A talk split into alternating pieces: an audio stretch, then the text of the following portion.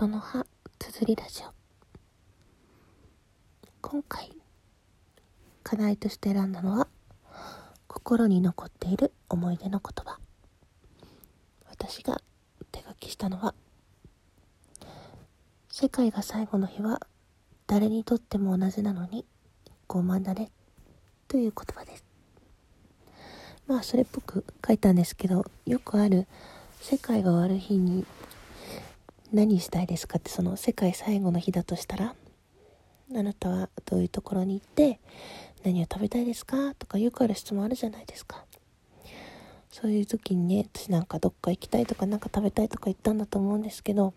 自分が言ったことは全然覚えてなくってただこの「ごまだね」っていう言葉がずっと心に残っています。まあそれを言ってきた相手っていうのは当時、まあ、ちょっと憧れていたようなほんのり憧れていたような人？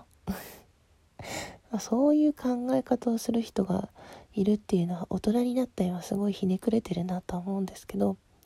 言われた方の私はすごいびっくりしてあまあ確かに世界が終わる日って誰にとっても終わる日ってことだからそういう時に何か食事を提供してもらおうとか、ね、お店を開けてもらおうっていうのは確かに傲慢であるなというふうに思いました、まあ、そういうその人と会話したことが自分のその後のこう思考の癖というか考え方とかそういうものを気づく一つになったんだろうなというふうに思います。皆さんも手書きしてみませんか？最後まで聞